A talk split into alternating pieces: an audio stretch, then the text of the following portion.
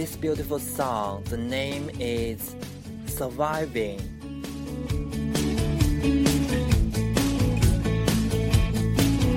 每天站在高楼上，看着地上的小蚂蚁。 Even this song is in Chinese, but I think some people living in the big city might feel some feelings like the singer just saying. 他们穿着耐克阿迪， 上班就要迟到了，他们很着急。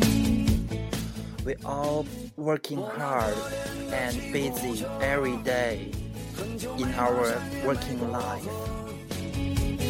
他在这个城市里过得很压抑， But we still feel very depressed and sad every day.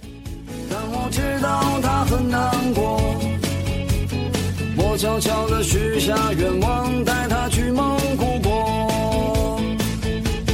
慌慌张张，匆匆忙忙，为何生 Therefore, sometimes we lost our happiness. We don't know why we are so sad. Even we feel we already have some money. 也许生活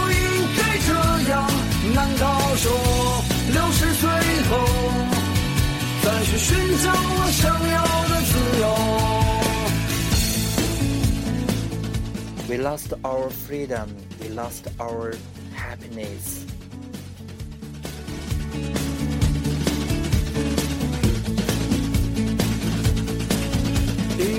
Recently, Mike had some interview with the Stanford University survey group. They asked me some questions about my feelings, and I thought I just feel so sad.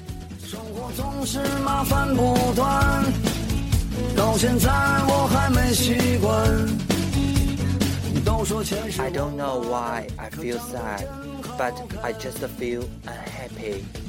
慌慌张张，匆匆忙忙，为何生活总是这样难逃？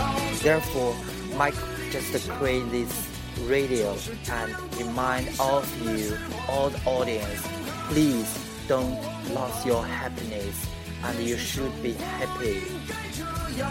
难道说六十岁后再去寻找我想要的自由？ Fortunately, Mike has some friends via WeChat. We are all classmates during our middle school life.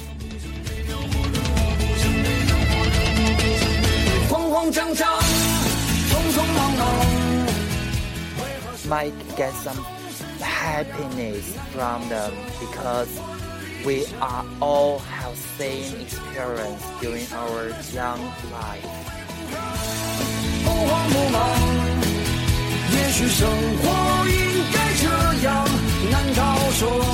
we share our life, we share our happiness, even sadness.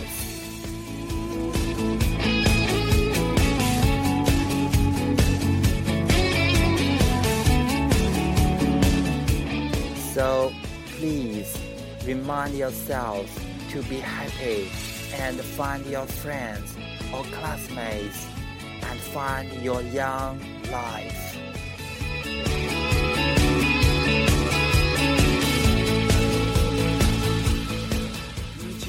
Everybody deserves to have happiness. Please be happy. That's the end of this radio. Thank you for listening to me. Bye bye.